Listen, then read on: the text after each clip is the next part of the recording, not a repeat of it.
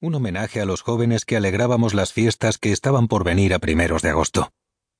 El asador de madera donde intentaba terminar con aquella microdelicia estaba tan abarrotado y era tan ruidoso que tuve que salir a la calle del Prado cuando noté que el móvil vibraba dentro del bolsillo de mi camisa, junto al corazón.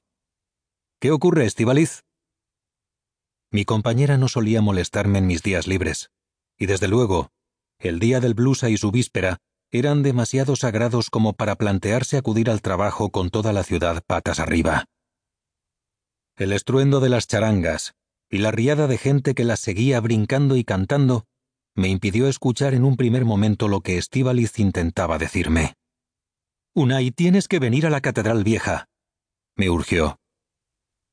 Aquel tono de voz, aquel matiz entre desconcertado y apremiante, tampoco era habitual en una tía que los tenía mejor puestos que yo, que ya es decir.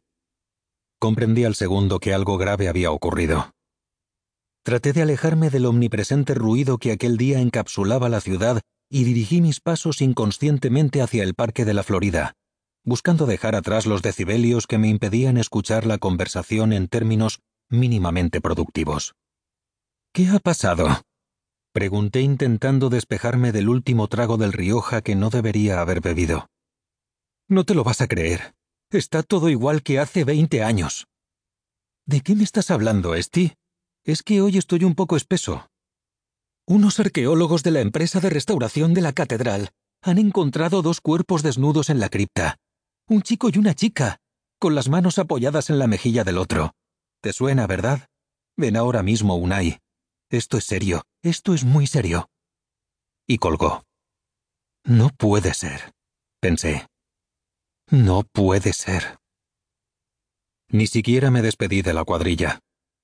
Seguirían en el asador Sagartoki en medio de aquella marea humana, y era poco probable que alguno hiciese caso de su móvil si les llamaba para comunicarles que mi día del blusa acababa de terminar allí mismo. Me dirigí, con las últimas palabras de mi compañera retumbando en mi cabeza, hacia la plaza de la Virgen Blanca. Pasé delante de mi portal y subí hasta la entrada de la Correría, una de las calles más antiguas de la ciudad medieval. Fue una mala elección. Estaba abarrotada, como todo el centro aquel día. La malquerida y los demás bares que jalonaban los portales del casco antiguo rebosaban vitorianos y me costó más de un cuarto de hora llegar a la plaza de la Burullería, el patio trasero de la catedral donde había quedado con Estíbaliz. La plaza se llamaba así porque en el siglo XV había sido el mercado de los burulleros, los tejedores de paño que convirtieron a la ciudad en una de las arterias comerciales de paso obligado del norte de la península. Caminé por el suelo adoquinado, y la estatua de bronce de un preocupado Ken Follett me miró al verme pasar, como si el escritor anticipase las oscuras tramas que habían comenzado ya a tejerse a nuestro alrededor. Estíbaliz Ruiz de Gauna, inspectora de la División de Investigación Criminal como yo, me esperaba haciendo mil llamadas nerviosa, y moviéndose de un lado a otro de la plaza como una lagartija.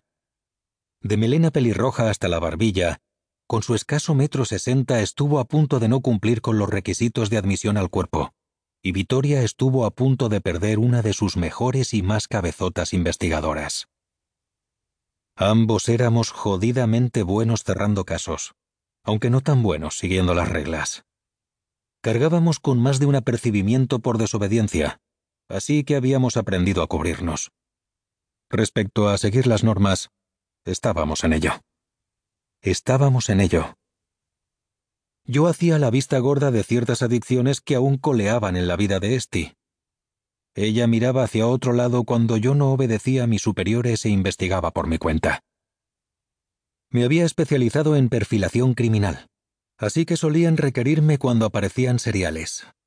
Asesinos, violadores, cualquier chusma que reincidiera. Si se producían más de tres hechos con un periodo de enfriamiento, entonces era para mí. Estíbaliz se había centrado en victimología, los grandes olvidados. ¿Por qué a esa persona en concreto y no a otra? Manejaba con más soltura que nadie las bases de datos del SICAR, que incorporaba todas las huellas de pisadas y de rodadas de vehículos imaginables o la de Soulmate,